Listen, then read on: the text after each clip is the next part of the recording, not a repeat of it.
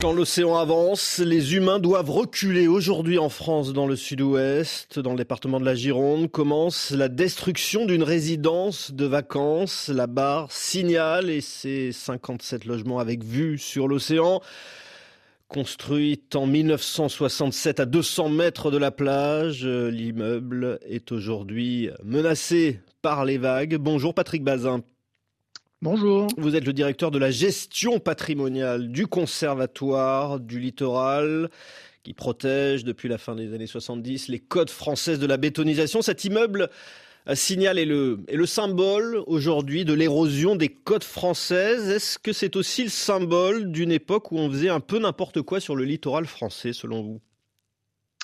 Euh, peut-être un petit peu. Euh, c'est vrai que dans les années 60 et 70, c'est la grande époque du développement balnéaire, et c'est d'ailleurs la raison pour laquelle le conservatoire du littoral a été créé par l'État. C'était pour euh, créer des zones d'équilibre, un peu avec ces, ces, stations balnéaires qui poussaient comme des champignons.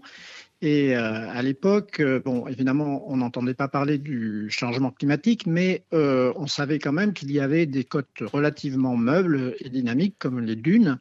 Et ça n'a pas empêché effectivement de construire sur le sable. Et comme chacun sait, construire sur le sable, ce n'est pas très stable. Est-ce que l'érosion des côtes atlantiques dont on parle beaucoup aujourd'hui est, liée au, changement climatique qui entraîne la, montée des eaux ou le, le phénomène est plus profond, plus ancien? Le phénomène est plus profond et plus ancien parce que le, littoral est un milieu qui est fondamentalement mobile. Euh, on le voit, on le voit en fait euh, sur les plages, mais on le voit aussi euh, lorsque la, mer apporte des sédiments. elle, ne fait pas que, que rogner la mer, elle déplace, elle réorganise. Et donc, quand les rivages ne sont pas artificialisés, on constate que ces rivages bougent et ils ont toujours bougé.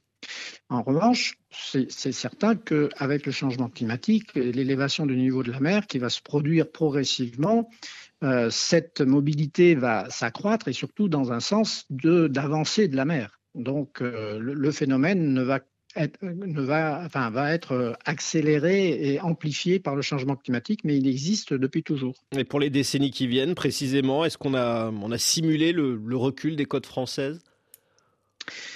Euh, alors, c'est assez difficile à, modéliser. Euh, donc, ce qu'on sait faire, c'est regarder euh, ce qui actuellement recule ou actuellement est stable ou actuellement avance euh, le, CEREMA, qui est un établissement public euh, de l'État, a fait une cartographie euh, de, l'ensemble des, des, secteurs du rivage. Ça s'appelle l'indicateur national d'érosion côtière. Et on voit que 20% des côtes sont actuellement en érosion en France métropolitaine. mais par contre, on ne sait pas dire à quelle vitesse et jusqu'où ça peut aller. Donc, c'est des choses qui se découvriront au fur et à mesure. Pour, ce qui concerne le signal, euh, vous savez que euh, en 2014, il y a eu des tempêtes qui ont fait reculer la, dune de, plusieurs dizaines de mètres. Et euh, l'Observatoire de la côte aquitaine, qui avait essayé de prévoir un petit peu quel serait le trait de côte en 2040, avait fixé euh, ce recul à 2040 à peu près euh, dans les limites de ce qui a été fait en un hiver par les tempêtes de 2014. Donc ça peut aller beaucoup plus vite euh, que ce qu'on croit. Est-ce qu'on est qu'on sait se protéger de, l'avancée de l'océan? Est-ce qu'on peut s'en protéger? Alors oui, on sait faire, hein, et d'ailleurs on le fait dans beaucoup d'endroits. Il y a beaucoup de plages où vous observez des perrets maçonnés ou des enrochements. Euh, le problème de ces systèmes-là, c'est qu'ils ont un coût. Euh, donc, ce n'est pas toujours très économique. Euh, si, on est devant un, centre urbain, évidemment, ça vaut le coup. Mais si on est devant des milieux naturels ou, des, enjeux relativement limités, c'est beaucoup plus coûteux. Et puis, ça, a aussi un effet, c'est que lorsque vous protégez un point de la côte, l'énergie de la mer, elle ne elle, va pas réussir donc à, casser cet ouvrage-là, mais elle va aller un peu plus loin. Donc, ça va renforcer l'érosion à côté. Et ça provoque souvent le besoin d'agrandir, de, tout le temps continuer à aménager et à, installer des enrochements euh, tout le long de la côte, ce qui devient à un moment donné un peu ingérable. Vous avez évoqué les, questions financières euh, liées à, ce problème. Euh, est-ce qu'on a une idée de la facture à venir, de tous les travaux qu'il va falloir mettre en œuvre pour, pour protéger les côtes françaises?